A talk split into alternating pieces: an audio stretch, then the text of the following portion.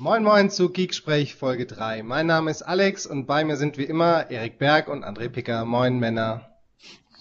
Moin, Alex. Und auch heute haben wir wieder einen Gast, nämlich den Patrick Bellmer. Patrick, magst du dich auch vorstellen? Ja, ja, du hast schon gesagt, ähm, mein Name ist Patrick Bellmer, ich bin äh, Redakteur bei Hardwarelux, äh, verantwortlich für die Mobilsparte, sprich Notebooks, Smartphones ähm, und auch so ein bisschen den Komplett-PC-Bereich. Wunderbar. Hardwarelux kennen viele ja äh, schon aus dem aus diesen Tests äh, beziehungsweise den Berichten und und Hardware-Tests zu zu den einzelnen Modellen, auch beispielsweise zum Microsoft Surface Book, wo du ja den den Artikel damals auch geschrieben hast, ne? Genau. Ja, also ähm, wir kommen ja ganz klassisch aus dem Komponentenbereich, sprich CPUs, GPUs. Ähm, aber so wie die Leserschaft sich wandelt, hat sich das natürlich auch mit den ganzen Komponenten so ein bisschen verschoben. Es wird immer mehr zu den Komplettsystemen gegriffen. Ähm, da muss man mit der Zeit gehen und entsprechend haben wir uns da auch ein bisschen neu positioniert und decken den Bereich mittlerweile recht gut ab. Cool. Äh, wie groß seid ihr?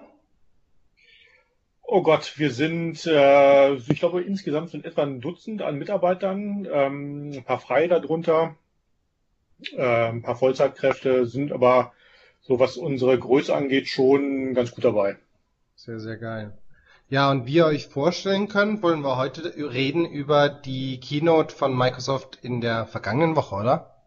War das vergangene Absolut. Woche? Ja. Ich war Ja, beim das war Urlaub genau. und äh, bin ein bisschen raus, aber es war war- Nee, 26.10., ne, genau, so war es. Genau. Ja, willst von euch mal einer abrunden, äh, das Event? Wie habt ihr es so gefunden? Habt ihr gewusst, was auf euch zukommt da? Ich habe mich nämlich einfach nur angemeldet und habe mir gedacht, äh, was ist das denn jetzt? Siehst du? Ich habe mich angemeldet und habe mir gedacht, ich gucke mir hinterher den Livestream, äh, den, den, die Aufzeichnung an. Okay. und als ich dann aber eigentlich schon alles, was kam, bei Twitter gelesen hatte, dachte ich mir, dann brauche ich mir die Aufzeichnung auch nicht mehr angucken. Ähm, ja, also, ich meine, es wurde ja vorher unheimlich viel spekuliert, was da kommt und was da kommen soll und was da kommen könnte und wenn was nicht kommt, was dann passiert und so weiter. Ähm, ich muss sagen, ich war ganz positiv überrascht. Äh, abgesehen davon, dass irgendwie äh, Grau die neue Modefarbe ist und Grau irgendwie echt grausam ist, aber egal. äh, ja, wo ich ein bisschen enttäuscht war, aber das hat man ja vorher auch in dem einen oder anderen äh, Kontext schon lesen können. Ne? Viele haben ja das Surface Phone erwartet und da war ja jetzt nichts, ne? Das hat mich so ein bisschen enttäuscht. Das hat einfach irgendwie nochmal gezeigt, dass so mit Handy und Microsoft in Zukunft nicht mehr viel zu erwarten ist. Ähm, aber dafür haben sie ein paar ganz andere, ein paar andere ganz coole Sachen gezeigt. Das fand ich nicht ganz schlecht. André, wie war es bei dir? Wie hast du das erlebt? Wusstest du, was da auf dich zukommt? Nee, also ich wusste im Vorfeld natürlich auch nicht. Ne? Also ich habe ähm, tatsächlich auf der Arbeit geguckt, ähm, bin ein bisschen länger im Büro geblieben, habe das dann äh, geschaut. Ja, ich fand's ähm, eigentlich ganz interessant, muss ich sagen. Gerade das Surface Studio finde ich sehr, sehr interessant, äh, gerade so als iMac-Konkurrent, den das wahrscheinlich auch darstellen soll. Ähm, ja, enttäuscht bin ich weiterhin ein bisschen vom Surface Book. Ich finde ehrlich gesagt immer noch nicht, dass es wirklich ja, also ich, ich hätte gerne noch so ein klassisches Notebook von Microsoft, also wirklich ohne Touch und ohne, oder vielleicht auch mit Touch, aber ohne, dass es irgendwie ein abnehmbares Pendel hat, sondern einfach ein ganz klassisches Notebook. Das wird mir schon ganz gut gefallen. Ähm, gibt's leider noch nicht, ne? Das ist, ähm, ja, schade. Patrick, du als. Profi in der in der Sparte, wie erlebt ihr so eine Veranstaltung? Habt ihr da gewusst, was auf euch zukommt? Oder äh, wie wie kannst du mal schildern, wie wie das für euch so ist? Ja, also äh, ausgerechnet bei dem Event äh, war ich nicht äh, dabei, äh, weil ich auf einer anderen Veranstaltung parallel war. Ich habe es dann nur über Facebook auf der Rückreise ähm, nachlesen können und dann bei uns ein bisschen in der Berichterstattung. Also für gewöhnlich wissen wir auch nicht konkret, was kommt. Es gibt hier und da ein paar Andeutungen vom Unternehmen oder von der entsprechenden äh, Presseagentur. Ähm, da muss man sich aber meistens echt überraschen lassen. Was jetzt äh, die Präsentation generell angeht, also es gab ja vorher schon die Gerüchte, dass ein All-in-One kommt. Ähm, dass man jetzt auch das Surface Book schon überarbeitet, war dann ein bisschen überraschend. Ähm, aber mit dem Surface Phone habe ich dann persönlich nicht mehr gerechnet. Ähm, da ist ja schon, also man hat ja angedeutet, dass da dieses Jahr nichts mehr kommen soll. Und irgendwie ist der Zug da, glaube ich, auch wirklich endgültig abgefahren. Ja, ich glaube auch. War denn dieses Jahr wieder eine Veranstaltung in Berlin, wo die Geräte auch gezeigt haben, oder war es dieses Jahr nicht von Microsoft, Patrick? Ähm, ich weiß gar nicht, ob ich was sagen darf. Ähm, Okay. Kann sagen, da ist demnächst was, ähm, Ah, okay. wo wir auch vor Ort sein werden. Ähm, Mhm. Aber ich habe auch die Einladung bislang nur überflogen. Ich weiß gar nicht, was genau gezeigt wird. Ich weiß nur, da kommt was von Microsoft. Okay. Das ist aber, man kann aber sagen, das ist eigentlich üblich, dass dann, wenn in Deutschland keine Veranstaltung äh, parallel läuft, dass dann ein paar Tage später noch was nachgeholt wird. Das Mhm. machen die, die Kollegen aus München immer ganz gut, Hm, dass sie da eine ganz nette äh, Atmosphäre schaffen, wo man sich in Ruhe mal mit, den, mit der Hardware auseinandersetzen kann. Ja, ja, ja. Das heißt also in Zukunft eure Artikel lesen, dann bleiben wir auf dem Laufenden. Ja, wobei ich habe äh, tatsächlich, ähm, äh, Patrick, ich habe dich ja bei Facebook auch als äh, Freund und ähm, hatte gelesen, an dem Abend hattest du gepostet irgendwie, wenn man nach fünf Minuten Nutzung weiß, dass man auf ein Gerät nicht mehr verzichten will, hat der Hersteller alles richtig gemacht. Und da dachte ich so, hm, war ja bei Microsoft? Anscheinend nicht. nee, war ein anderes Unternehmen, ähm, das mit Technik eigentlich nicht so viel am Hut hat, so, aber okay. Ah, okay. Nee, also kann man ja sagen, ich war äh, an dem Abend unter anderem bei Amazon und ähm, da gab's dann die Echos äh, zum Testen. Okay. Hm. Ähm, hatte also mit Microsoft nicht viel zu tun.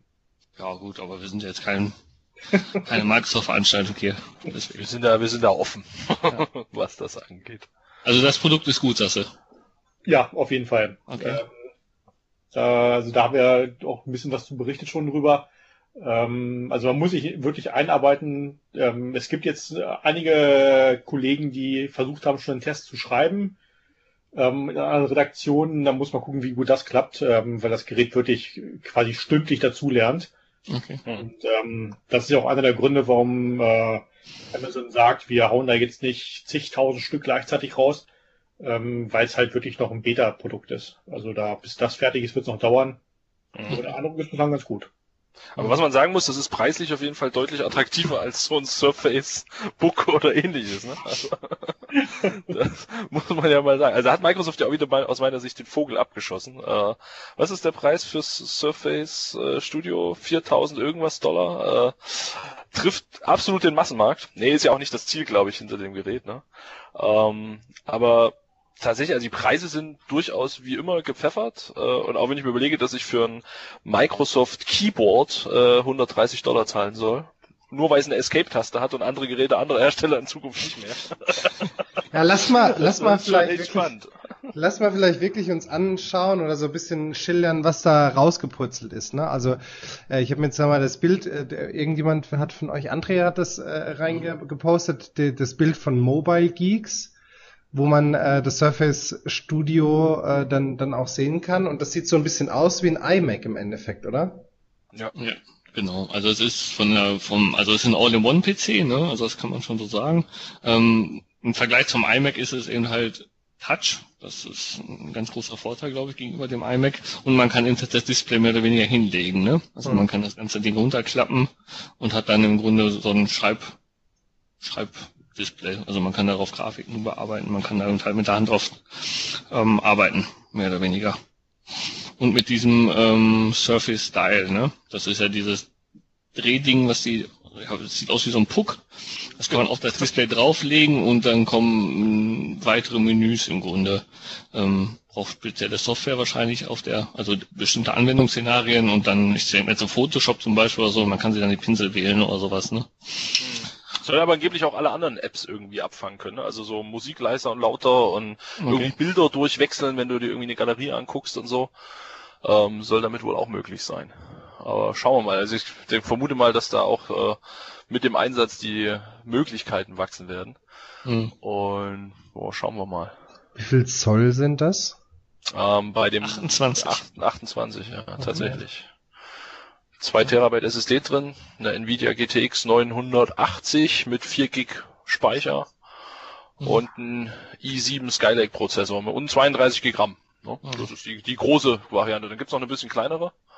Ähm, Das war die, die du deiner Frau schenken wolltest, ne? Die große Variante. die, ja, die große kriegt meine Frau, Ja, die ist Architektin, ja, ne, ja. Muss, muss das sein, das muss einfach mal drin sein. So, zwischendurch, Valentinstag oder so, ne? Anstatt der Rosen einfach mal fix ein Surface Studio. Ich finde das angemessen. Was aber noch besonders ist an dem Gerät, ist, dass das ein 3 zu 2 Display hat, ne? Also es hat das gleiche Displayformat wie das Surface. Ähm, da geht Microsoft jetzt wirklich eine Linie und macht das komplett durch, ne? Das finde ich ganz gut. Ähm, erscheinen soll das ganze Ding aber erst 2017, im Februar. Das Aber man kann es irgendwie schon vorbestellen, oder? ja gut, man kann es bestellen, ja. Ja, das ist ja, die Vorfreude ist doch die schönste Freude. So, jetzt mal Butter bei die Fische, Hardware-Lux. Wann kriegt ihr das Ding in die Hand? Wann können wir zu euch kommen und uns das angucken? Ja, am, am liebsten morgen. Ähm, aber ich gehe mal davon aus, dass äh, das in Deutschland sicherlich bis Frühjahr oder Anfang Sommer dauern wird. Wenn die jetzt erst für Januar, Februar die US-Verfügbarkeit nennen, dann Ja, können wir da wirklich ja. noch ein paar Wochen und Monate draufrechnen. Ja, okay. ne? Das ist ein bisschen schade, ne? Man stellt was vor und bringt es dann erst ein halbes Jahr später fast. Das ist irgendwie, oder ein Vierteljahr. Das ist ein bisschen schade. Aber man wollte wahrscheinlich so ein bisschen Apple vorgreifen, ne? Das war ein Tag vor dem Event von Apple und Ja. Wollte das wahrscheinlich nutzen. Aber das ist ja ohnehin, das ist ja ohnehin so eine Masche, das immer so regional zu begrenzen. Ne? Also sie haben ja auch ganz toll äh, gezeigt, dieses Paint 3D, wo können wir nachher nochmal drüber quatschen. Äh, da gab es dann irgendwie die Möglichkeit, sich anzumelden, äh, dass man da irgendwie schon vorher Zugriff drauf bekommt. Und wenn du das versucht hast, hast du eine ganz tolle Meldung bekommen, äh, nämlich dass das nur für USA, Kanada und Australien freigeschalten ist. Und Neuseeland. Also Deutschland war da jetzt, es ist auch ein Randgruppenland. Ne? Also Okay. wer, wer will in Deutschland sowas schon nutzen? Das ist ja Quatsch. aber, ja, das, ja. aber da, das, das ist doch kein schönes Gerät, oder? Für 4000 Euro mit diesem schwarzen Rahmen da. Findet ihr das schön? Also ich meine, das sieht doch, das sieht doch Das nicht sieht schön halt aus wie ein monströses Surface. Mehr, mehr ist es ja auch nicht. Hat- Aber es ist halt unheimlich dünn, ne? Weiß man schon was? Ähm, da, wird das wechseln? Also wenn du das als so ne, im, im normalen, sag ich mal, iMac-Modus betreibst, äh, wird es dann ein anderes Betriebssystem haben wie im äh, äh, quasi im, im Tablet-Modus? Weiß, weiß man da schon irgendwas? Nee, nee, ich glaube, das ist ganz natives Windows 10 drauf. Also ich glaube, da wird nichts großartig geändert dran. Ja, es gibt ja in, in Windows 10 äh, die Möglichkeit, dass man, ähm, wenn die Hardware es unterstützt, zwischen dem klassischen Desktop-Modus und dem Tablet-Modus wechseln Genau, kann. genau, ja. Das, das passiert ja in der Regel dadurch, dass das Gerät merkt, oh, Tastatur ist weg, ich möchte jetzt als Tablet arbeiten. Hm, Ist halt die Frage, ob das beim Surface Studio dann per, per Knopfdruck umschaltbar ist. hm. Das, ja. Hm. Das Aber-.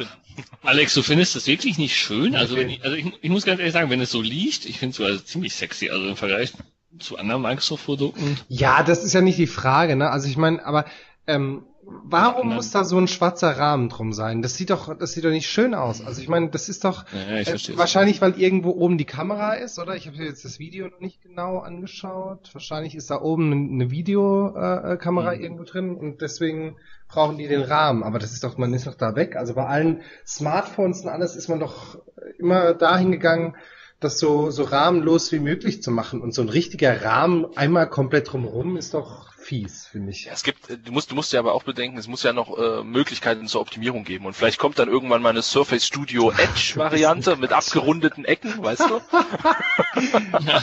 Oder ein rundes, wo du drum rumlaufen kannst. Also Ja. du kannst dir da ganz viel Blödsinn vorstellen. Aber das können die ja nicht auf einmal rausbringen. Ja, und dann, und dann noch so eine Frage, ähm, warum 4000 Euro? Wer zahlt sowas denn? Also was ist das denn für, ein- für ein Markt, den die damit versuchen abzudecken? Also ich glaube, ehrlich gesagt, also vielleicht, Patrick, bestätigst du mir, das ist vielleicht auch so ein Stück weit Prestige, ne? Also wirklich so ein Produkt mal rauszubringen, hey, so geht's, Leute. So kann ein Windows-Produkt aussehen. Vielleicht auch für die anderen Hersteller. Das sind die Möglichkeiten, die du mit Windows hast oder mit Microsoft auch. Vielleicht ist das so ein bisschen einfach mal zu zeigen, hey, das können wir, ne? Und wer sich das kaufen will, ich meine, ein iMac, wenn du die Vollausstattung kaufst, bist du auch 4000 Dollar los. Ja? Und hast im Grunde noch weniger Funktion. Wieso? Ja, das ist, das ist die Frage. Also die, die Zielgruppe ist ja, wenn man Microsoft glaubt, so ein bisschen diese Werbeklientel, Grafiker, Kreative. Mhm. Ähm, ist, da ist wirklich die Frage, sind die bereit, so viel Geld dafür auszugeben? Zumal die ja eigentlich aktuell auch irgendwelche Hardware schon haben müssen. Also es muss Ja. ein Anreiz geschaffen werden, zu wechseln. Mhm. Ob das jetzt über den Preis klingt, das mag ich ein bisschen bezweifeln. Da sind ja auch noch ganz andere Punkte, über die man diskutieren kann, ob die wirklich ähm, passend sind für die Zielgruppe. Zum Beispiel? Also wenn ich mir das Datenblatt anschaue, ähm, da ist, äh, worüber eigentlich gar nicht diskutiert wurde bislang, das Ding hat viermal USB 3.0. Also davon abgesehen, dass diese technische Angabe schon völlig falsch ist, weil es USB 3.0 ja so gar nicht mehr gibt, zumindest die Bezeichnung nicht. Ähm, wenn ich Grafiker bin mit einem hochauflösenden Display oder ich will Videos bearbeiten, dann brauche ich eine schnelle, eine schnelle Schnittstelle und das wäre Thunderbolt 3 und Mhm. nicht USB 3.0. Mhm. Also es, damit geht es schon los. Ähm, dann ist die Frage, habe ich in der Agentur irgendein Display, das ich direkt über Mini-Displayport anschließe oder Displayport? Oder wäre HDMI da vielleicht der bessere Weg? Ähm, also da sind so ein paar Sachen, da fragt man sich, wer dann am Ende die äh, Hardware abgesegnet hat. Mhm. Stimmt. Aus meiner Sicht quasi nicht, nicht wirklich durchdacht, das ganze Konzept, ne? Und ja, die, die Frage, die sich mir ja noch stellt, ist, also wir reden halt, oder zumindest wurde ja auch in dieser, in dieser Veranstaltung halt unheimlich viel über, über die Hardware geredet. Ähm, aber mal die Kreativen arbeiten ja heute nicht mit der Hardware, sondern die arbeiten ja mit der Software, die oben drauf läuft. Und äh, auch da bin jetzt kein Mac-User, aber lasse ich mir sagen, dass so ein Mac sich halt auch ein bisschen anders bedient. Ne? Und äh, ob, ob ein Windows 10 das jetzt plötzlich wegmacht, nur weil es halt irgendwie ein tolles Device dazu hat, äh, und kriege ich, also jetzt mal eure Meinung, ich sag mal, ihr seid ja, glaube ich, so wie ich das mitgekriegt habe, schon ein paar Mac-Userchens. Ähm, würdet ihr jetzt nur, weil es ein, ein, ein cooleres Device ist, dann von einem Mac weggehen? So auch von der, von der Usability des Betriebssystems her. Also ich persönlich hätte ein Problem damit tatsächlich, gerade was Photoshop und so angeht, ich mache das tatsächlich auch ziemlich viel mit dem Mac. Ähm, einfach die Tastenkombination und so, die jetzt einfach Command und dann was weiß ich was ist, ne, und die auf, dem, auf einer normalen Windows-Tastatur abzubilden, das wäre schon das erste Problem so. Aber ansonsten, also was ich immer als Vorteil eines Macs gesehen habe, ist tatsächlich das Trackpad gewesen. Und wenn da Microsoft einfach mal nachzieht und das wirklich auch so gut funktioniert. Mit diesem, also, mit diesem aufsetzbaren äh, äh, Drehknauf da, ne? Nee, nee, nee, nee, einfach nur Multitouch, äh, das normale Trackpad, so, was du auf dem Notebook hast im mhm. Grunde, ne, okay, ne, was ja. du im Grunde auf dem Notebook hast, das, das, wenn du einmal Mac genutzt hast, dann ist es tatsächlich, das ist was anderes, als wenn du Windows-Gerät hast. Mhm. Also ich habe wirklich alle Windows-Geräte, die ich bis jetzt in der Hand hatte, kamen wirklich daran nicht. Also fünf Finger mit Mac kannst du wirklich ohne Probleme alle einsetzen und das funktioniert einwandfrei. Und auch gerade mit Photoshop und so, und das funktioniert unter Windows meistens nicht ganz so gut. Mhm glaube, liegt aber wahrscheinlich eher an die Devices als an, an das Betriebssystem. Deswegen, also vielleicht geht es mit dem Services Book inzwischen schon besser, das kann ich nicht sagen, da habe ich zu wenig dafür in der Hand gehabt. Aber ähm, ja, das wäre so mein mein einziges K.O.-Kriterium, weswegen ich jetzt sagen würde, ich will weiterhin Mac nutzen. Wobei das jetzt mit den Neuverstellungen von Mac würde ich dann auch vielleicht nochmal zurückziehen. Das weiß ich auch noch nicht so genau, wie das sich entwickelt. Patrick, ja, wie klassifiziert ihr dieses Device sonst so in, äh, in also wenn, wenn ihr euch da mit, wenn ihr da mit Redakteuren zusammensitzt, was, was sind da sonst noch Merkmale, nach denen ihr sowas irgendwie ähm, reviewt beurteilt. oder beurteilt? Genau, ja. Ja, also wir schauen schon erstmal, ähm, an wen soll sich das Gerät richten. Ähm, da muss man ja schon mal ein bisschen aufpassen, dass da die Erwartungen nicht zu hoch geschraubt werden. Ähm, und das ist halt beim, beim Service Studio, also es geht ja quasi nackt bei 3000 Dollar los. Ähm, was denn da drin steckt, das ist denn, da fragt man sich schon, was dann am Ende tatsächlich so teuer ist. Mhm. Ähm, wenn ich mal die, die Standardausstattung angucke, da sind 8 GB Arbeitsspeicher drin. Ähm, da ist nicht meine SSD drin, sondern eine, nur eine SSHD, also sprich die eine Kombination aus klassischer HDD und eine kleine SSD dazu. Mhm. Ähm, ich habe eine Mittelklasse-Grafikkarte drin, die auch nicht aktuell ist. Ich habe einen Prozessor, der jetzt noch aktuell ist, aber zum Start des Geräts nicht mehr. Ähm, also das sind so die Kriterien, die man sich anschaut. Ähm, das ist also, ja, man sitzt schon dann zusammen, man diskutiert dann, ähm, bietet das Gerät wirklich äh, für das Geld genug oder ähm, haben andere mehr? Das ist so, und da ist halt beim, beim Service Studio, da war, also es war ja nicht nur bei uns in der Redaktion, es war bei allen so, dass man gesagt hat, da die Hardware ist aber nicht so, nicht unbedingt so, dass sie den Preis rechtfertigt. Mhm. Ich glaube, da macht halt vielleicht auch wirklich dieser Bildschirm viel aus. Kann das sein? Irgendwie? Also das ist ja für mich noch so ein Punkt. Also ich bin ja auch äh, Surface-Nutzer, also Surface Pro 4-Nutzer.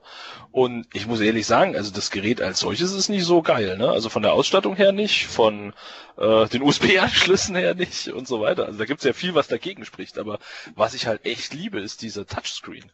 Und, mhm. und die Möglichkeit, mit dem Stift zu arbeiten, weil das tatsächlich, gerade wenn man sich diese alternativen Spitzen für den Stift noch dazu holt und so. Und äh, da wäre daher erst die Frage, das wäre für mich tatsächlich ein Punkt, wo ich sagen würde, wenn das Display was hermacht und ähm, auch vom, vom, vom, vom wirklich mit dem Stift darauf arbeiten, was hermacht. Ähm, weiß ich nicht, Aber könnt ihr sowas testen? Testet ihr sowas? Oder wie, wie sieht das aus? Also bei den Displays können wir natürlich äh, so diese ganzen Standard-Features testen, wie hell es ist, äh, wie gut ist die Ausleuchtung insgesamt, wie wird da, werden die Farbräume abgedeckt, solche Geschichten, Kontrastmessungen. Mhm. Ähm, alles, was darüber hinausgeht, ist dann so ein Stück weit auch immer eine persönliche Meinung. Ja, ja, klar. Arbeitet der Touch-Sensor wirklich so präzise? Werden wirklich zehn Finger erkannt oder hakt es hier und da ein bisschen? Ähm, das ist so ein bisschen auch wie jeder Tester persönlich mit so einem Gerät arbeiten würde. Ähm, natürlich guckt man sich an, wenn man jetzt guckt, der, der Surface Pen wird unterstützt. Ähm, da arbeitet jeder ein bisschen anders mit. Der eine findet den Stift zu groß, der andere zu schwer.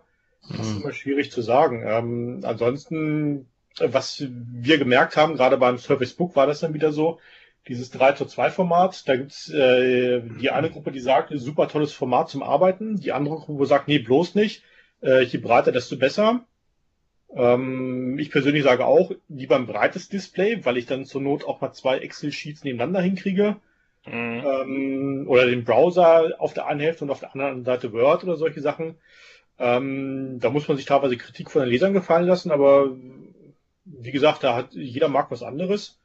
Ähm, gut, es gibt nur einen Grund, warum fast alle Hersteller auf, auf ein äh, breites Format setzen und Microsoft einer der wenigen ist mit einem schmalen Format. Hm. Ist wahrscheinlich auch am Ende des Tages eine Frage des Preises, ne? Weil ich könnte mir vorstellen, so ein Panel, was im 16 zu 9 Format oder 16 zu 10 ist, wird wahrscheinlich deutlich günstiger sein als so ein 2 zu 3, ne? Das könnte wahrscheinlich auch nochmal sein. Aber ob hier der Zweck die Mittel heiligt, ne? das ist noch die Frage. Was ich gerade gelesen habe durch Zufall, also ich bin gerade parallel auf der Homepage von Microsoft, also in der in der Box vom äh, Surface Studio ist tatsächlich der Stift, äh, die Tastatur und die Maus schon mit drin. Also immerhin. Wow, das sind quasi die 199 Dollar, die über die 4000 hinausgehen. ja, ja, genau. Ja. Ich dachte erst, das wäre nicht dabei. Also das Äh, okay. Das Stromkabel musst du aber extra kaufen. Ja, aber es gibt einen Ethernet-Port, sehe ich sogar gerade. Also es ist. Ja, Ja. Immer, immerhin. Das ist schon mal ein Vorteil gegenüber allen anderen Surface-Devices, ne? Also, Aber ich, also ich persönlich muss auch mal sagen, also man muss vielleicht auch mal den Vergleich wirklich zu anderen Devices generell sehen, die so All-in-One aufgebaut sind. Ne? Also was für Alternativen gibt es in diesem All-in-One-Bereich? Und ich glaube, da gibt es einfach nicht ganz so viele. Das glaube ich wirklich. Also dass das Surface Studio wirklich schon dann wieder eins der der besten Geräte wahrscheinlich am Markt sein wird. Neben dem Ja. iMac ja. und weiß ich nicht, von Dell gibt's da die Optiplex-Geräte. Ich weiß nicht, ob da irgendwo noch was dabei ist, was, aber das ist alles nicht so das Wahre, glaube ich. Und dann hat man eben das Surface Studio. Ja, ich glaube, man muss ein bisschen äh, gucken. Ähm, also da ist man wieder beim Thema Zielgruppe. Also ich glaube, wenn man sich so an die Kreativwirtschaft richtet, dann ist da der iMac und dann kommt da erstmal nichts mehr. Wenn man jetzt sagt, so ein bisschen, ein bisschen Büro, wo auch mal Toucharbeit anfällt am Rechner, dann wird dann schon im, wird das Feld ein bisschen größer. Also ich, ich weiß, MSI hat äh, ein paar ganz gut ausgestattete Modelle. Dell wurde ja schon genannt. Mhm. Ähm, Lenovo ist mit dabei. Also das ist jetzt nicht so, dass da Microsoft ein Gerät vorgestellt hat, das es so in der Art noch nie gegeben hat. Mhm. Ja, de- definitiv. Also ein Gerät, auch äh, gerade von Lenovo gibt so eins tatsächlich, was man auch so runter machen kann und auf den Tisch legen kann. Ne? Das gibt's Sogar- tatsächlich schon. Ja. Nee, als als äh, Surface Studio tatsächlich, Ach also als Alternative zum Surface Studio. Ich weiß nicht, wie das heißt. Ja. Aber ansonsten zur restlichen Hardware, also Prozessor hatten wir schon angesprochen, da haben wir die sechste Generation der Intel Core 5 und 7 Prozessoren, ne?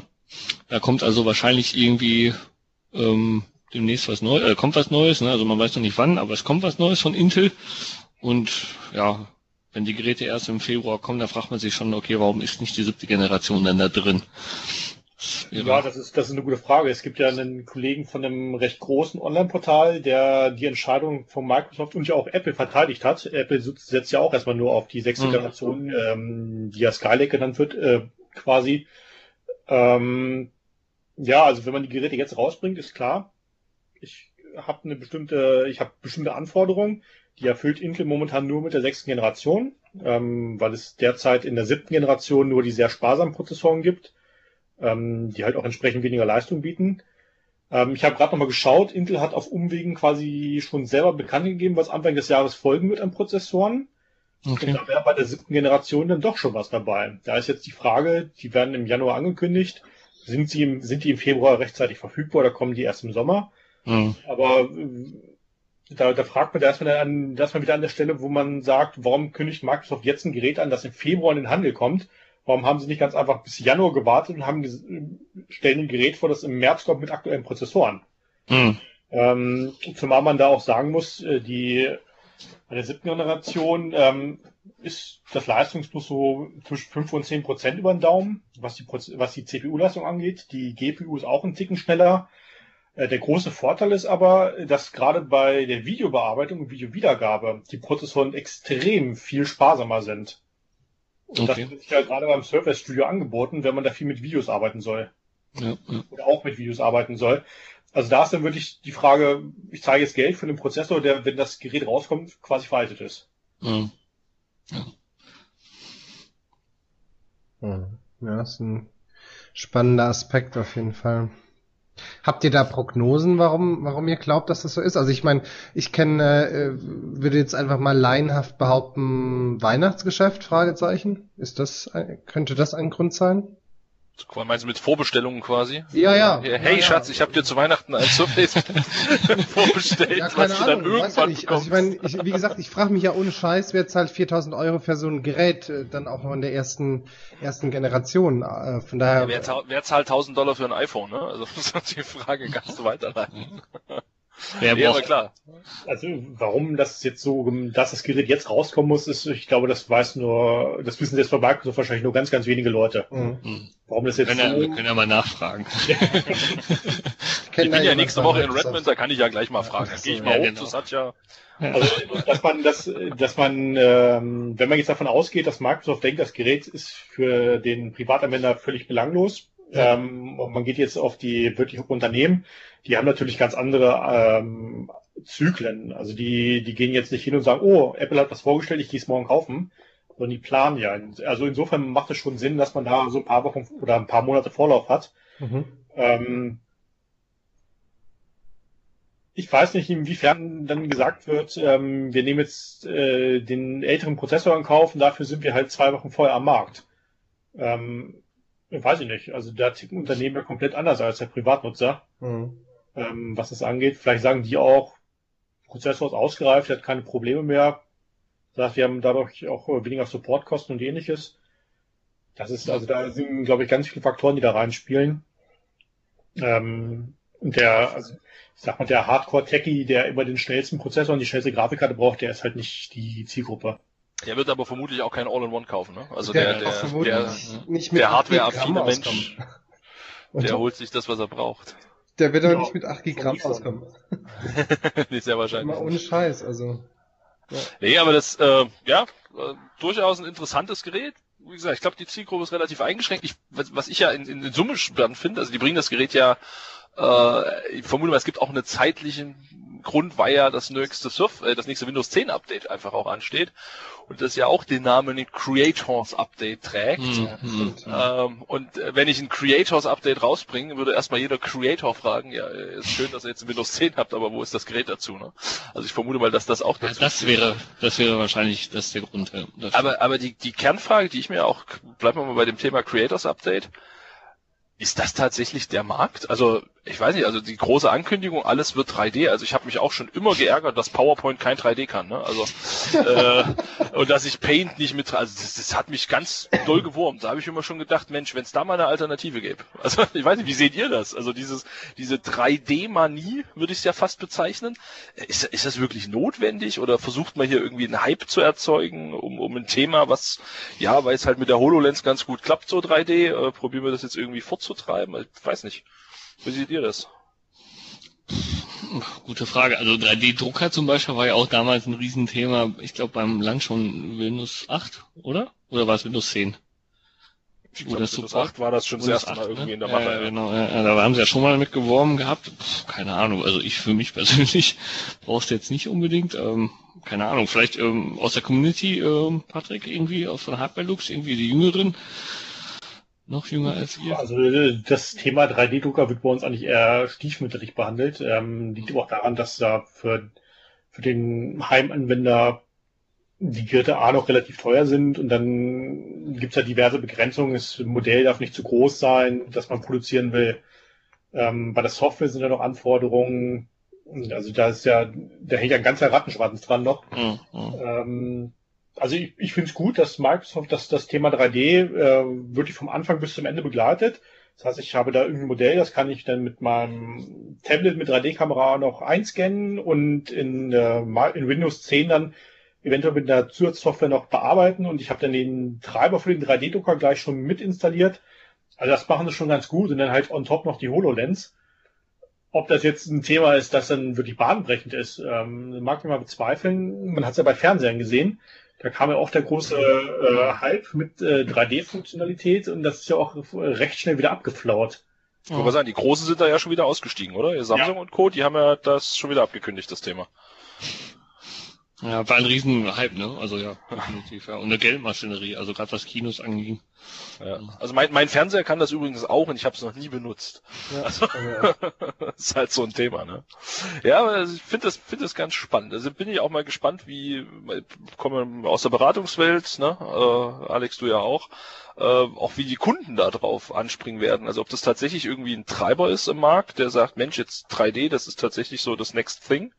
Äh, jetzt mal weg vom 3D-Drucken, aber wie du es gerade sagtest, ne, also dieses 3D-Thema, ich kann es halt mit dem Handy oder mit dem Tablet einscannen, dann kann ich es in meinem Paint weiter bearbeiten, kann es am Ende in meinem PowerPoint benutzen und kann es für die Kundenpräsentation mit der HoloLens oder von mir aus auch normal mit dem Notebook äh, irgendwo präsentieren und habe da die 3D-Elemente drin. Also ob mhm. das tatsächlich so den Anklang findet, ähm, und was ich mir vor allem, ne, das ist das Schöne ist ja immer bei solchen Announcements, gucken ja immer alle auf das, was dort announced wird. Ich stelle mir dann immer die Frage, was kommt danach? Also was wollen die jetzt noch machen im, im nächsten Update, äh, was ja dann auch noch 2017 kommen soll? Äh, was soll da dann drin sein? Da kommt dann 4D dazu oder oder nee. Telepathie oder? In Windows jetzt. in, in Windows, ja natürlich, ja. klar. Und, und das passende Gerät dazu erwarte ich natürlich auch. Schwierig. Sollen wir äh, nochmal ganz kurz zurück zur Hardware? Ja, ja lass uns nochmal zurück zur Hardware. Weil wir haben nicht tatsächlich nur das Surface Book, was ja auch noch ein Update bekommen hat. Das ist jetzt ein äh, bisschen mehr Akkulaufzeit, habe ich glaube ich gelesen. Warte, kann man vielleicht nochmal sagen, für alle die, die sich mit dem Surface Book nicht beschäftigt haben, was das ist und was das Anwendungsgebiet da ist? Oder der, ja, was da die Zielgruppe ist? ja, eben das genau auch, ne? Also ich will mich da jetzt nicht so arg äh, in Rage reden, aber auch das ist äh, mir nicht ganz klar. Patrick, willst du was dazu sagen? Ich glaube, du hast den Test damals tatsächlich. Ja, kann ich machen. Also, ähm, also das, äh, man kennt ja von Microsoft die, die Surface-Reihe. Das ist ja quasi ähm, das Tablet, an das ich dann einen Tastaturdock anschließen kann. Das heißt, ich habe die komplette Technik hinter dem Display verbaut. Und mit dem Service Book hat man dann versucht, das so ein bisschen wieder umzudrehen. Das heißt, ich habe äh, sowohl in, in der Display-Unit als auch in der Tastaturtechnik stecken. Ähm, es ist eine ähm, feste Verbindung zwischen beiden äh, Komponenten. Und ähm, Microsoft sagt so, du kannst es als vollwertiges Notebook nutzen, du hast eine richtige Notebook-Tastatur. Ähm, es ist auch von der, von der Dicke her und vom gesamten Formfaktor eher wie Notebook. Ähm, du kannst aber auch alternativ einfach äh, das Display abmachen und hast ein Tablet. Mhm. Ähm, das Ganze hat man dann wieder mit dem Service Bank ko äh, kombiniert. Man hat auf Wunsch in den höheren Konfigurationen eine dedizierte Grafikkarte, die steckt in der Tastatur drin. Ähm, also das ist quasi ein Gerät, das äh, in, irgendwo zwischen Notebook und Tablet steckt, aber schon deutlicher Richtung Notebook tendiert. Mhm. Ähm, ja, und die, die Zielgruppe war ganz klar, wer wirklich mehr Leistung braucht als in einem Surface oder in einem Surface-ähnlichen Gerät. Vielleicht auch mehr Grafikleistung, der soll zum Surface Book greifen. Ähm, und da hat man ja auch so ein ganz ausgetüfteltes äh, Scharnier gebaut, das, ähm, ja, ich glaube, wirklich bislang einzigartig ist noch. Ähm, ja, also da hat man wieder, also wie das äh, Surface Studio, man hat ein Gerät rausgebracht, ähm, für das ist momentan bislang noch, also es gibt kein vergleichbares anderes Gerät.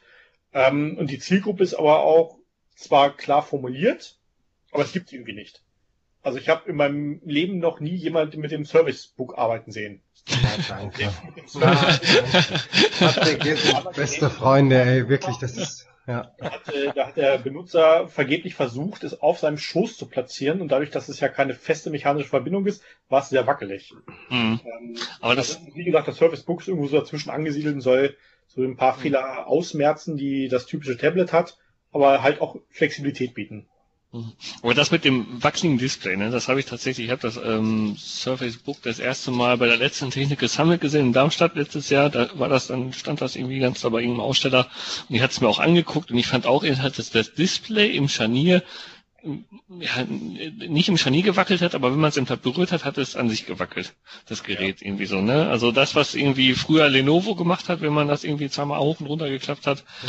das machte das von Haus aus, ne?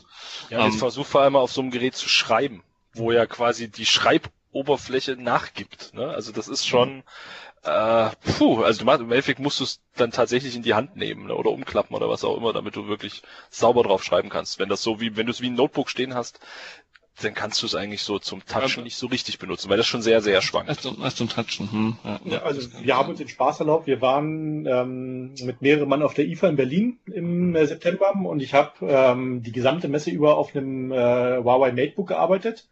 Das ist ja vergleichbar mit dem Surface Pro. Aber vom mhm. Aufbau her hat halt auch diese nur angesteckte Tastatur. Und das Fazit war tatsächlich, je stabiler die Unterlage, desto besser kann man mit arbeiten. Mhm. Ähm, das ist ja, wie gesagt, kein Microsoft-Problem, das ist halt ein, ein, Problem des Konzepts.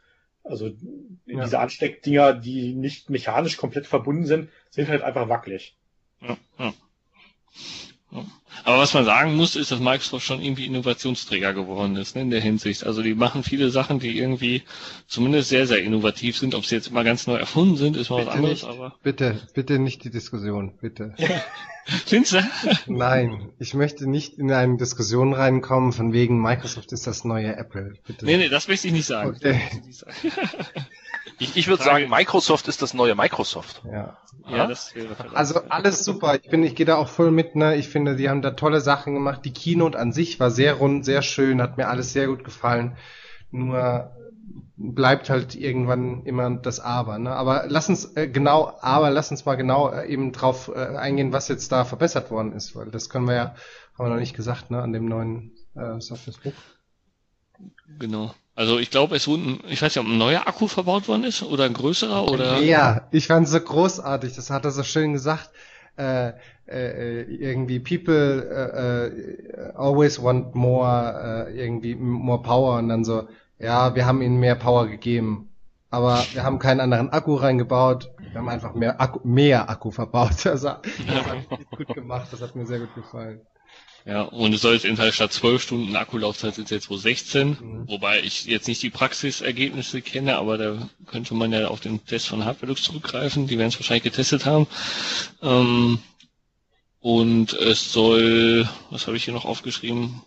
3000. Ja, die, die Grafikkarte soll irgendwie neuer sein, ne? Also ähm, eine stärkere Grafikkarte soll drin sein. Aber da bin ich technisch gesehen auch raus, da müsste Patrick auch einspringen. Ähm, also der Akku ist, glaube ich, um 30 Prozent vergrößert worden. Mhm. Ähm, ja, die Laufzeit hat, äh, wurde ja schon gesagt, die sollen jetzt bei 16 Stunden landen. Ähm, ich schaue gerade mal, wir hatten die erste Generation im Test bei uns. Und ich schaue ganz kurz, wie da die Laufzeiten waren. Weil genau auf den Punkt habe ich mich nicht vorbereitet. Also wir hatten, ähm, also wir haben verschiedene Benchmarks, die wir nutzen. Und äh, in so einem geringen Lastzustand, die man beim Browsen hat und teilweise auch in Word und solchen Geschichten, war es so bei etwa 800 Minuten Laufzeit. Ähm, das war zu dem Zeitpunkt schon ein sehr ansehnlicher Wert. Mhm. Also da muss man klar sagen, dass Microsoft da auch nicht irgendwie schummelt oder sowas. Natürlich, die haben in gewisser Weise schon so Laborbedingungen, ähm, wahrscheinlich WLAN abgeschaltet und Display auf geringster Helligkeitsstufe und solche Geschichten. Ähm, aber die Laufzeit mal ganz gut. wenn man dann mal guckt, was dann so bei hoher Belastung ist, wirklich, wenn man mal Photoshop ähm, intensiv nutzen, solche Sachen, da waren wir bei 270 Minuten. Ähm, mhm. War auch schon noch ein guter Wert. Wenn man das jetzt weiter ausgebaut hat, dann ist das natürlich erstmal zu begrüßen. Ähm, das ist ja also, es ist abgedroschen, aber man kann im Notebook nie genug Laufzeit haben. Ja.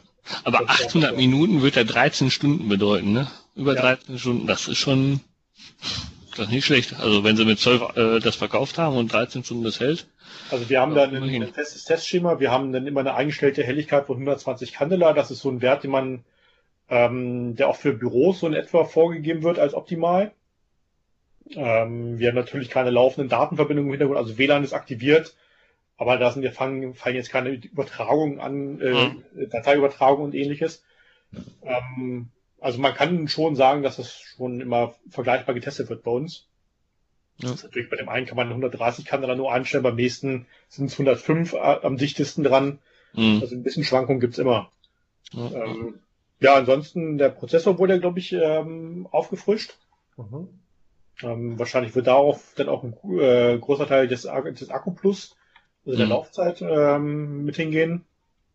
Ja, und bei der Grafikkarte ähm, da steckt jetzt eine Nvidia GTX 965 drin. Ja, also ein bisschen mitspielen kann man mit dem Gerät dann. Ähm, ist natürlich kein Gaming-Notebook. Mhm. Das stimmt, absolut nicht.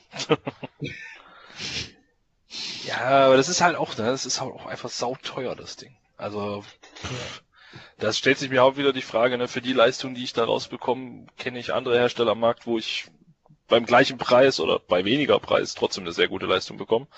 Äh, und auch ein Touch-Display. So, vielleicht nicht abnehmbar, aber die Frage ist, äh, wiefern muss ich es denn wirklich abnehmen und wie oft mache ich das, weil das Feedback von denen, die es haben, ist ja so so richtig als Tablet, dafür ist es eigentlich schon fast wieder zu groß, ne, um es so mhm. einfach so mit rumzutragen. Äh, weiß ich halt nicht, ob das das dann wirklich wert ist. Aber oh mein Gott. Das muss ja jemand kaufen, sonst würden sie es nicht weiterentwickeln. ich habe tatsächlich auch mit jemandem mal gesprochen, der ähm, ein Surface Book hat und er meinte auch, er macht immer nur dann ab, um es zu zeigen. Ja. also es gibt keinen. Kein, ja, er dreht höchstens mal um. Das macht er tatsächlich wohl. Ähm, ja. Aber ansonsten zeigt er es, wenn er nur, dass es geht. Ja. Deswegen auch mein Anspruch irgendwie, dass man sagt, okay, man baut mal wirklich von Microsoft ein Surface Notebook wirklich, ohne irgendwie Tablet und so weiter und verkauft so ein richtiges schönes High-End-Gerät, so 13, 14 Zoll, was man wirklich zum Arbeiten benutzen kann. Jetzt gerade, wo das bei Apple das MacBook Air wohl rausfliegt, was ja wirklich ein schönes Gerät war, das scheint ja wohl irgendwie einzustampfen in Zukunft.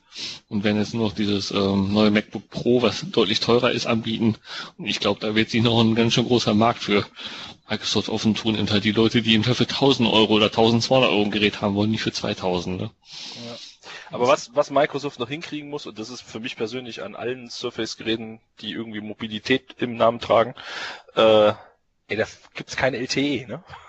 Ja. Also, dass das, äh, ich weiß nicht, warum das nicht geht, aber also das ist ja tatsächlich so eine der Anforderungen, die ich an ein Notebook in der Regel stelle. Ich will damit auch LTE-Verbindung haben können, mhm. weil ich bin gefühlt äh, 90 Prozent meiner Arbeitszeit unterwegs und dann brauche ich halt auch mal Ad-Hoc-Internet und will mir nicht erst übers Handy einen WLAN-Hotspot aufbauen oder irgendwo ein WLAN suchen, sondern will ich jetzt auf Internet klicken. Und also wenn sie das mal nach einbauen würden, ne, dann wird das tatsächlich auch mal ein Gerät, was für mich auch spannend wird. Das war doch auch bei den Surface-Geräten mal so, ne, dass es einmal drin war und dann wieder rausgenommen wurde, oder? Genau, es gab das Surface 3 damals. Mhm. Das hatte mal ein LTE, äh, aber in den Pros war es nie drin. Wo, was ich auch nie verstanden habe, warum in einem Professional-Gerät äh, das nicht verbaut wird. Aber mein Gott. Also ich, ich weiß, dass das, äh, dass es nicht trivial sein soll, die Antennen in so ein Gehäuse anzubauen. Ah, okay. ähm, also es gibt es, äh, bei, bei Dell hat man im Stillen, ich weiß gar nicht mehr für welches Gerät das war, es wurde im letzten Jahr vorgestellt. Da hieß es auch erst bei der Vorstellung, nee, bauen wir nicht ein, weil das viel zu aufwendig ist und dann hat man es am Ende dann noch irgendwie hingekriegt. Okay. Aber ich glaube, das ist so ein bisschen die US-Mentalität. Ähm, man hat da ja relativ häufig ein freies WLAN, das man nutzen kann. Ähm, das kommt bei uns ja erst ganz, ganz langsam dass man einfach sagt, so, du hast sowieso, wenn du unterwegs bist, in 80 Prozent der Fälle irgendein WLAN, hm. kannst, und nutzt auch in den anderen 20 Prozent gefällig dein Smartphone. Weil das wird ja, kann ja mittlerweile auch relativ äh, einfach eingebunden werden als Hotspot unter Windows. Da hat man sich ja ein bisschen an Apple orientiert, wo es ja schon längere Zeit relativ komfortabel ist. Da ist halt die Frage, lohnt sich der Aufwand für die paar Leute, die dann wirklich mal äh, einen Hotspot brauchen oder die LTE-Funktionalität im Gerät brauchen, oder sagt man so, das sind jetzt ein paar wenige, auf die verzichten wir halt? Also ich höre das tatsächlich, äh, also wie gesagt, ich spreche mal für mich selbst, ich brauche es auf jeden Fall und ich höre es auch von vielen Kunden. Ja. Äh, dass das tatsächlich ein Entscheidungskriterium gegen ein äh, Surface Pro ist zum Beispiel, äh, hin zu einem anderen Hersteller, der es halt einfach anbietet. Bei uns sind die Geräte vielleicht ein bisschen dicker und ein bisschen schwerer, aber äh, das, sie können es halt wenigstens bei uns ist tatsächlich äh, auch so gewesen. Also wir haben ja auch, ähm, wir standen auch vor der Frage Surface äh, oder sollen wir überhaupt ein Surface in so einen Art Produktkatalog reinnehmen und wir haben es äh, reingenommen, ja, aber mit ähm, vielen roten Strichen im Grunde, was nicht geht und haben äh, Latitude E7440 Geräte mit LTE auch. Also und auch bei jedem Notebook tatsächlich ein LTE-Modul drin. Mhm. Ja, und das, ja, muss einfach ne, im Business-Umfeld irgendwie LTE gerade hier wurde auch so mit äh, den ganzen Diskussionen, wer haftet bei WLAN und so weiter und so fort.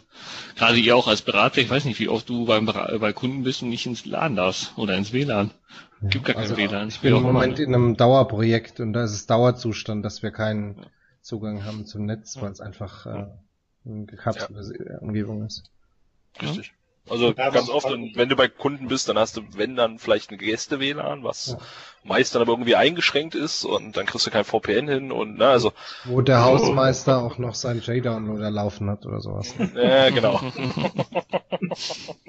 Aber man kann sich ja mal anschauen, wie es bei Tablets aussieht. Da gibt's ja in der Regel auch immer eine LTE und eine WLAN-Version und die LTE-Varianten verkaufen sich aber deutlich schlechter. Okay. Das kann man auch mittlerweile nicht mehr am Aufpreis festmachen, weil ja, bei Apple zahlt man immer noch ein halben Geld für LTE. Ähm, wenn ich gucke, bei Huawei sind es aktuell etwa 50 Euro bei einigen Geräten, die es mehr kostet. Da greifen auch sehr wenig Leute zu. Und Hm. das bei einem Gerät, bei dem man denkt, dass das doch relativ häufig unterwegs genutzt wird. Ja, komisch, ne? Wer weiß, was wir für Anforderungen haben, ne? Ja, das überrascht mich auch. grad. Oh Mann, ey, ich bin total überrascht, dass man so lange über Hardware reden kann, ne? Aber wir haben, wollen wir denn noch einmal kurz Ja. den, den, den Schwung nach Apple machen? Also mit dem neuen Oh, MacBook oh. Pro? Oder, äh, Nee, ich verkrafte das, ich verkrafte das, ja. ja? ja, ja. Ich kann dazu nichts sagen, aber hau rein. lass uns, Patrick, lass uns doch mal über das neue MacBook Pro sprechen. Da gibt's ja, äh, und tatsächlich, da wurde, Microsoft war ja tatsächlich selber da bei der Vorstellung. Ich weiß nicht, ob ihr die, äh, die Präsentation gesehen habt. Mhm. Ähm, die, ähm, als das neue MacBook vorgestellt worden ist, war auch eine Session von Microsoft im Grunde, weil die haben das Office angepasst. Das Microsoft Office. Ja. Ja, also da ist jetzt beim neuen MacBook Pro gibt's jetzt diese Touchbar. Das ist im Grunde so ein, ich glaube, ein OLED-Display. Ich weiß nicht, Patrick? Äh, oh Gott, was da für ein Panel drin ist, weiß ich gar nicht. Ja, ich glaube ein OLED-Display und oder irgendwie so ein Retina-Teil, was auch im iPhone drin ist und es basiert wohl auch auf iOS, habe ich irgendwo jetzt gelesen. Ähm, und man kann sich eben halt über der Tastatur die Funktionstasten sind eben halt weggefallen und man kann sich da jetzt hat jetzt ein Display und man kann dieses Display dann beliebig anst ja nicht beliebig, aber man kann das Display eben halt den Funktionen, die die Software gerade bietet, ansteuern. Also was ich, man hat jetzt ein ein Office und man will jetzt ähm, einen Kalendereintrag machen, dann kann man oben in diesem Display dann die einzelnen Tage wählen zum Beispiel. Ja. Das ist ganz neu. Dafür ist die Escape-Taste weggefallen. Ganz schlimm, oder? Also ich meine jetzt mal ohne Scheiß, wie, wie schlimm ist das, äh, dass die Escape-Taste weg ist? Ja, die ist jetzt auch im. Display, ne? Also man muss auf den Display drücken. Aber das ist, Ähm, das ist, glaube ich, Apples neue Mode, oder? Wir lassen Sachen weg, die es früher gab. Ich sage ja nur Kopfhöreranschluss und ne, also das rührt ja die komplette Welt. Ja, wobei das, das war, muss man auch vielleicht also so ein bisschen sehen beim MacBook Air damals, das erste MacBook Air, was vorgestellt worden ist, hatte glaube ich auch nur irgendwie zwei USB-Anschlüsse und alle haben irgendwie geschrien, hey, zwei USB-Anschlüsse, wie kann man denn nur? Ja, und im Endeffekt sehen alle Geräte heute aus wie das MacBook Air ähm, und haben nur noch zwei USB-Anschlüsse, ne? Also jetzt Gut, ist natürlich doof, wenn man irgendwie ins LAN will oder so, man braucht 18 Adapter für eine Maus, für einen USB-Stick und für ein Headset zum Beispiel. Ist doof, aber irgendwie ist es ja oft schon kabellos alles. Ja, und ist ja jetzt noch schlimmer, die haben ja auch die, die äh, Anschlüsse wegfallen lassen, ne? Also gerade jetzt so Sachen wie USB-Anschlüsse. Genau, du hast jetzt nur noch diesen, äh, ist das ein Thunderbolt-Anschluss? Ja, ne? Ja. Thunderbolt, ja. Ja. ja. genau. Das ist also vier Stück beim 13er. Ja, genau. Wobei, was interessant ist, du kannst über alle vier, glaube ich, laden. Ne? Also du kannst, egal wo du willst, kannst das dein Gerät aufladen. Was ich ein bisschen schade finde, ist, es gab ja von, Micro, äh, von, von Microsoft, genau, Okay. von Apple diesen MagSafe-Adapter. Das war ja dieser magnetische Stromadapter im Grunde. Ähm, den fand ich immer recht gut, weil ich habe es ganz oft so gehabt, dass ich irgendwie am Kabel hängen geblieben bin. und Das MacBook wäre eigentlich runtergefallen und das Kabel ist einfach nur abgegangen. Ja, und wenn ich in Zukunft am Thunderbolt-Kabel hängen würde, ich glaube, dann ist das MacBook auch unten, ne? weil das ja schon recht fest ist, der, die Steckverbindung. Ja, muss man mal schauen. Sind das, sind das Kriterien, Patrick, wo du sagen würdest, das kommt an? Also ist das, äh, ist das das, was, was äh, die Leute erwartet haben oder was die Leute brauchen, deiner Meinung nach? Ähm, ja, also wenn man sich Verkaufszahlen anscha anschaut bei Apple, gerade bei den Macs, das scheinen die Leute ja immer noch nicht zu stören. Also die, die geben sich damit zufrieden, dass sie an einem einfachen MacBook dann einmal ihren ähm, Typ C-Anschluss haben. Hm? Äh, sie werden sich mit Sicherheit auch damit zufrieden geben, dass sie jetzt nur noch viermal Thunderbolt 3 haben. Das, ähm, ja, also da ist die Frage, macht Apple das, um wirklich innovativ zu sein? Oder weil sie schon so diesen Maß, diesen, diesen Plan im Hinterkopf haben, wie das Gerät in vier Jahren aussehen soll? Ähm, oder haben sie einfach versucht, auf Teufel komm raus, irgendwas anders ähm, zu machen, damit sie was anders machen? Hm. Ähm, also es gibt ja, es ging ja mit dem iPhone 7 los, ähm, Pro und Contra Audiobuchse. Ähm, ja, wenn man jetzt sagt, wir brauchen nur noch Thunderbolt ähm, 3, dann frage ich mich ganz einfach, sowohl als äh, Anwender als auch als Tester, warum legt ihr keinen Adapter bei? Hm. Ähm, also es gab einen Tag auf Facebook ein schönes Bild. Wenn ich jetzt wirklich so die Funktionalität der älteren MacBook Pros nachbilden will, gebe ich ein paar hundert Euro für Adapter aus. Ja, ja, ja das stimmt. Ähm, Aber so richtig schlüssig, sorry, dass ich unterbrechen muss, also weil du meinst ja gerade so, wie die Geräte vielleicht in vier, fünf Jahren aussehen, ähm, als sie das MacBook letztes Jahr vorgestellt haben, also dieses 12 Zoll MacBook, was ja dann keinen Zusatz hatte, da haben sie USB-C genommen, wo der Aufschrei so groß war, ne? Und das haben sie jetzt wieder komplett über Bord geworfen, wenn ich das richtig verstehe, weil die Anschlüsse sind ja nicht kompatibel, oder? Äh, doch, also man muss unterscheiden, es gibt einmal den, diesen physischen Steckerstandard, das wäre dann USB Typ C. Okay. Und dann gibt es quasi das Protokoll, das dahinter steckt, und das wäre Thunderbolt 3. Da gibt okay. es die Abhängigkeit, äh, Thunderbolt 3 ist zwingend äh, an den USB-Typ C-Stecker gebunden, ähm, aber USB ist nicht generell an den USB-Typ C-Stecker gebunden. Ähm, mhm. Also da muss man ein bisschen aufpassen. Das ist, da hat das entsprechende Konsortium es leider verschlafen, ähm, das so ein bisschen transparenter darzustellen, wie das alles miteinander zusammenhängt. Ähm, ja, ich kann an einer Thunderbolt 3 Schnittstelle auch ganz normalen Typ C-Stecker anschließen von irgendeinem Typ C-Gerät. Ähm, also wenn ich zum Beispiel von Google das äh, Pixel oder Pixel XL nehme, die beiden neuen Smartphones, hm. da liegt im Karton ein äh, Ladekabel, äh, auf beiden Seiten ein Typ C-Stecker, ähm, kein Thunderbolt 3, kann ich anstecken, funktioniert alles, wunderbar. Okay. Hm. Ähm, was jetzt nicht mehr funktioniert, ich kann jetzt vom iPhone 7 das mitgelieferte Headset nicht mehr anschließen. Weil wir Lightning haben und Lightning haben wir jetzt am MacBook Pro nicht. Ja, ja, ähm, das gab es natürlich vorher auch nicht, aber da hat Apple es jetzt geschafft. Ich glaube, das erste Mal in seiner Geschichte, dass ich ein Gerät habe mit Zubehör, das ich an einem anderen Gerät ohne Zubehör nicht mehr nutzen kann. Mhm, aus der gleichen Charge sozusagen, aus genau, dem gleichen. Ich muss ja, eine ganze Armee an Adaptern hintereinander schließen, äh, damit alles funktioniert. Mhm. Ähm, also ja, Thunderbolt 3 ist, was so die, die drahtgebundenen Schnittstellen angeht, momentan das fortschrittlichste. Da kann man alles Erdenkliche mitmachen, ob nun Displays anschließen oder schnelle externe Festplatten. Also es gibt wirklich alles drüber. Ähm, aber es fehlt so ein bisschen die Vielfalt. Also wenn ich jetzt an meinen Arbeitsalltag denke, vielleicht unterwegs auf einer Messe, das scheitert dann daran, ich brauche einen SD-Slot. Ich, wenn ich Fotos oder Videos mache, die kommen auf die SD-Karte, SD-Karte aus der Kamera raus, rein ins Notebook und runter damit. Ich muss äh, diese ganze Kabellage nicht mitschleppen. Ähm, wenn ich überlege, die, die großen Kameras haben alle noch Mini-USB-Anschluss und die kleinen haben einen Micro-USB. Ähm, das kann ich dann künftig wieder mitschleppen, weil ich halt meine SD-Karte nicht reinkriege, außer ich kaufe mir wieder einen Adapter dafür. Ja. Also, und der ist teuer, ne? Ich glaube 50 Dollar habe ich, glaube ich, gelesen. Der SD-Kartenadapter. Ja, also da, da war Epic auch nie ganz billig mit. Also im Grunde, ähm, ja, schönes Gerät, aber mit vielen Schwächen auch einfach, ne? Muss man wahrscheinlich so sagen, viel zu teuer. Also ähm, ich weiß, haben wir den Preis schon gesagt? Nee, noch nicht. Sag mal. ich glaube 2000 Euro kostet das ähm, 13 Zoll mit Touchbar. Die und nochmal, Variante. Und nochmal, um auf die Frage zurückzukommen, äh, was ist deine Meinung dazu? Also warum macht Apple das? Haben die, die den großen Masterplan von in vier Jahren oder äh, ähm, wollen sie jetzt einfach nur auf Teufel komm raus innovativ werden, Patrick?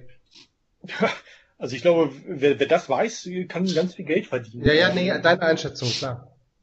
Also meine Einschätzung ist, dass, äh, dass sie teilweise wirklich ähm, wieder ein geschlossenes System haben wollen. Ähm, sie wollen die Leute zwingen, du kaufst unser Produkt und dann hast du auch gefälligst alles an Zubehör zu kaufen, damit du deine Sachen zu Hause oder im Büro weiter nutzen kannst. Ähm, aber ich glaube, sie versuchen auch irgendwie sich zu differenzieren. Ähm, also seitdem Tim Cook an der Spitze ist, ist, das heißt ja immer, ist so ein bisschen die Innovation verloren gegangen. Und darum glaube ich, dass sie wirklich versuchen, wenn etwas geändert werden kann, dann ändern sie es auch. Wie sinnvoll das jetzt ist, das ist dann wieder eine ganz andere Frage. Mhm. Ähm, also man sieht ja, beim MacBook letztes Jahr gab es genau eine Schnittstelle und jetzt haben sie gleich vier.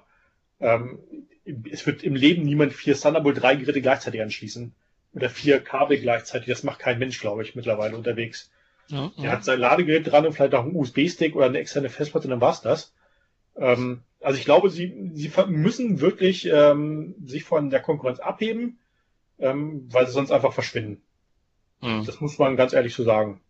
Das ja, was man einfach auch sagen muss, dass ähm, Apple es nicht schafft, äh, macOS irgendwie auch touchfähig zu machen. Ne? Also diese, diese Touchbar ist ja so eine Offenbarung im Grunde. Wir können kein Touch, aber wir machen so ein bisschen in die Tastatur rein. Das ist ja vielleicht auch nochmal so eine Sache, was Microsoft eben halt jetzt gut beherrscht. Ne? Ja, ich glaube, da haben sie sich so ein bisschen in eine Sackgasse manövriert, weil, also wenn man überlegt, sie würden jetzt äh, macOS Touch-kompatibel machen, ähm, dann wird es nicht lange dauern, dann sagen die Leute, oh, jetzt baut uns doch mal ein cooles äh, Two-in-One-Device, à la Mhm. Surface oder Surface Book. Ähm, das heißt, die Leute haben auf einmal, auf einmal eine macOS-Tablet in der Hand. Warum soll denn noch jemand ein iPad kaufen? Hm, Ja, stimmt, ja. Also ich glaube, das ist so ein bisschen, sie, sie könnten es garantiert, sie würden es auch wollen, aber irgendjemand sagt in der Unternehmensspitze, nee, dann brauchen wir keine iPads mehr bauen. Das kann sein, ja. Ja, gut. Selbsterhaltungstrieb. Äh, Noch eins, äh, einen Punkt will ich noch aufgreifen. Äh, wie steht ihr denn dazu mit diesem, mit diesem, mit diesem Touchpanel? Ist das, ähm, weil, also, äh, ich habe vorhin gerade auf der äh, Rückfahrt vom Flughafen habe ich wieder Bits und so gehört und die behandeln das ja, ne, auf Teufel komm raus und die, die haben einen wichtigen Punkt fallen lassen, äh, den ich für mich sehr spannend fand, weil ähm, wenn du jetzt da unter Umständen ein zweites Display hast, auf dem sich individuell oder dynamisch eben äh, äh, Symbole oder Funktionen Mhm. verändern können, dann musst du unter Umständen da auch wieder hinschauen. Und das ist ja was, was wir Ja. Alle äh, eigentlich nicht mehr machen. Also ich Ja. schaue nicht mehr auf die Tastatur, außer ich habe Ja. gerade ähm, Genau, einmal das und wenn du ein externes Display dran hast, dann wird es nochmal ganz komisch, ne? Weil dann musst du ja irgendwie, wenn das Notebook irgendwie rechts am Schreibtisch liegt, irgendwie nur zwei 27 Zoller dran irgendwie zu arbeiten, ja. da muss äh, Apple auf jeden Fall noch eine Tastatur irgendwie nachliefern, die das dann auch kann, ne? Ähm, ja. Also ich glaube, dass die kommen wird. Da gab es letztes Jahr auch schon Ja, so ein ne? paar ja, Prototypen von irgendwelchen Fans, ähm, die komischerweise auch der jetzigen Touchbar sehr nah kamen. Hm. Ähm, also ich glaube, da wird was Ja, kommen. das finde ich echt interessant, ja, das stimmt, ja. Ähm, was jetzt nun generell Touchscreen angeht, ist, ist die Frage. Die einen sagen, nö, braucht man nicht. Ähm, ich persönlich würde mir kein Notebook mehr ohne Touchscreen kaufen. Ja. Weil es dann in einigen Fällen auch die Arbeit einfach deutlich erleichtert. Aber dann ist halt ähm, beim Tab, es ist ja nicht nur beim Touchscreen, es ist auch bei der Touchbar so. Die Entwickler müssen das alles voll unterstützen, sonst hat man da irgendein teures äh, Feature, das drei von 100 Programmen unterstützen. Ja. Das ist dann, weiß ich nicht. Aber was wirklich, was wirklich interessant ist, dass es wirklich schon vor, ich glaube, gefühlt anderthalb, zwei Jahren irgendwelche Mockups gab von Apple-Produkten, die genauso aussahen wie das MacBook jetzt, ne? Also mit diesem Display und ähm, äh, auch das Design, also das fand ich schon echt erstaunlich. Also ich weiß nicht, ob da irgendwie Apple tatsächlich auch ein bisschen abgeguckt hat, was hat die Community da gebaut. Ähm, ja. Also Interessant. ich glaube, ich glaube, äh, dass da tatsächlich teilweise auch ein bisschen geschaut wird, ähm, was die Leute sich wünschen. Mhm, mhm, ja, könnte sein, ja. Auf jeden Fall, äh, Patrick, vielen Dank für deine Zeit ähm, und, und dein beigesteuertes Wissen zu unserem Podcast. Wir sind da ja Gerne. eigentlich überhaupt nicht so drin in dem, in den ganzen Themen und äh, ist für uns eine super Ergänzung gewesen. Herzlichen Dank dafür. Gerne. Vielen Dank. Danke. Gut. Super. Dann, ähm, Dann sagen wir mal an der Stelle Tschüss, Patrick, und äh, äh, gerne bis zum nächsten Mal. Gerne. Bis zum nächsten Mal. alles klar. Mach's Ciao. gut, tschüss. Ciao.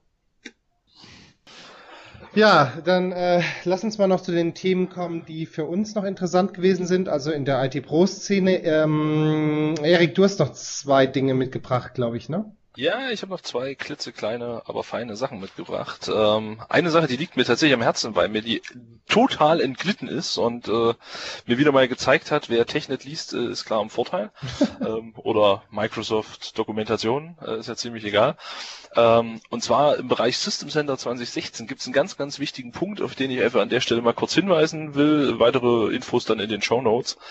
Ähm, wenn ihr euren System Center 2016 Stack äh, einführen wollt, bedenkt, wo ihr eure Client-Konsolen installiert. Denn für den Orchestrator, den Service Manager, den Virtual Machine Manager und die Service Management Automation gibt es keinen Support für Windows 7 als Client-Betriebssystem, um quasi die Konsolen, also Runbook Designer, Service Manager Konsole, VMM Konsole und so weiter zu installieren. Die gehen erst ab Windows 8.1 und beim Orchestrator sogar nur mit Windows 10 Enterprise und sonst gar nichts.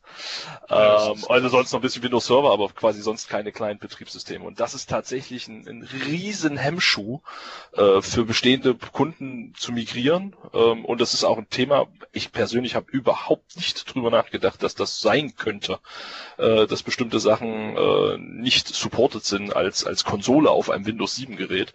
Ähm, in dieser Auflistung, die wir in den Show Notes verlinken, da fehlt noch äh, der System Center Configuration Manager. Äh, Und da habe ich gerade eben noch die Info bekommen von David James, dass äh, Windows 7 als Administrations-Workstation quasi für die SCCM-Konsole bis zum End of Life von Windows 7 ähm, bestehen bleibt als supportetes Betriebssystem. Also da ist alles safe, aber wie gesagt, bei den vier Produkten ähm, ja, Augen auf beim Softwarekauf, ne? Äh, Windows 10 ist dein Freund, so nach dem Motto. ja, also da bin ich die Woche selbst drüber gestolpert und finde ich ganz wichtig, weil ich glaube, in diese Client Operating System Kompatibilitätsdokumentation guckt kein Mensch rein, wenn er nicht schon Windows 7 hat äh, und irgendwie vor die Wand gelaufen ist mit seinen Sachen. Wie gesagt, nicht supported, Finger weg davon. Genau, ja, zweite Sache, äh, die ich noch habe, das ist quasi so fast ein bisschen in Eigeninteresse. Äh, und zwar, ich war vor, ich weiß gar nicht, wann war das denn eigentlich? Gab es ein, ein Azure Meetup in München. Ähm, und zwar ging es da so zum das Thema deutsche Cloud und da ich ja auch hier in Leipzig gibt's ja auch schon ein Meetup, die Windows Server User Crew PS. Wir treffen uns am äh, 3.11. da, mal gucken, wann das nächste Mal dann ist, vermutlich erst im nächsten Jahr.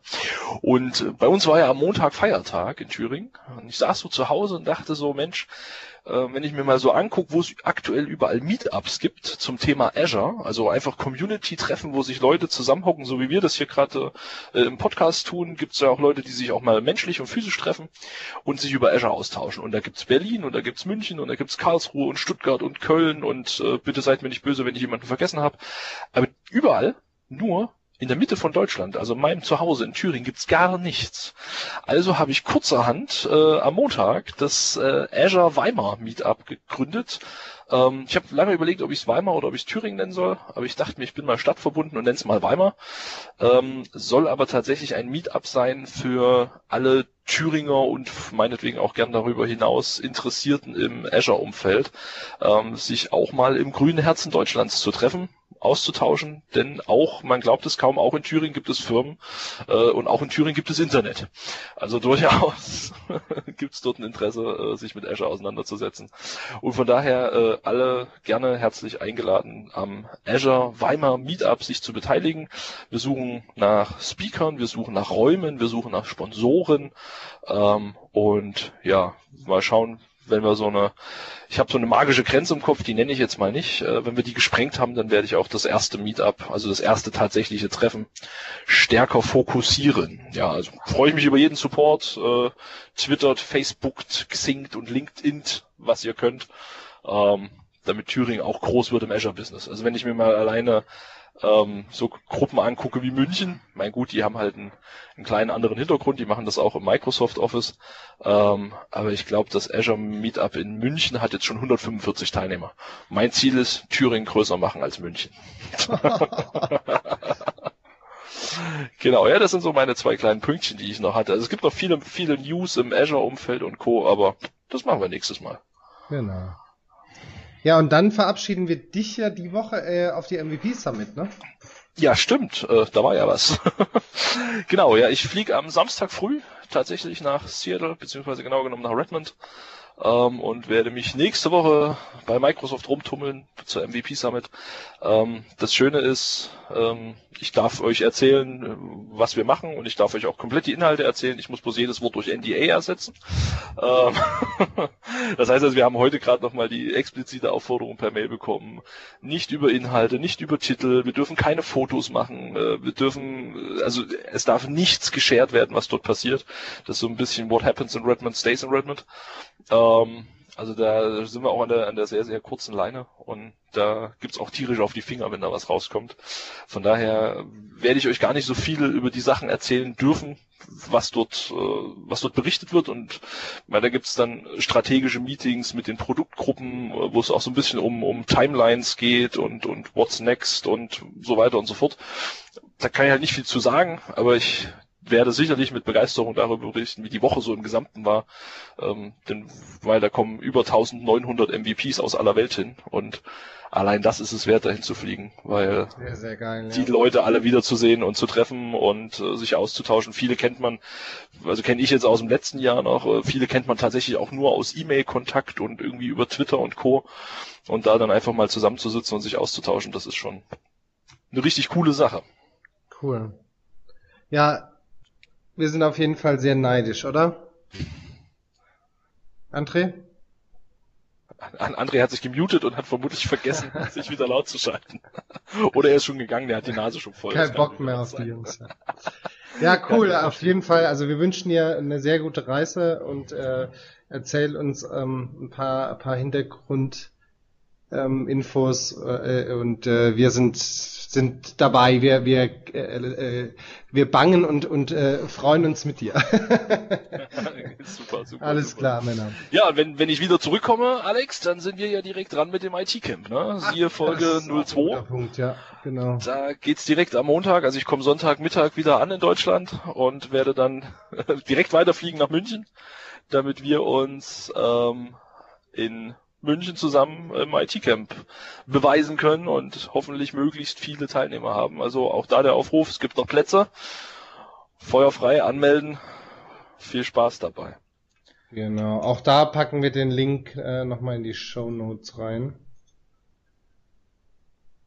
Ja, der André ist uns verloren gegangen, ne? Ja, der ist irgendwie ja. Ah, ja. gemutet, aber ist nicht so schlimm. Genau, glaub, für die wir, Verabschiedung. Wir können auch im Herzen nicht verabschieden. So ist es. Im Herzen äh, ver verabschieden wir André und äh, von allen anderen verabschieden wir uns so. Eine gute Woche und äh, bis zum nächsten Mal. Macht's gut. Tschüss. Ciao.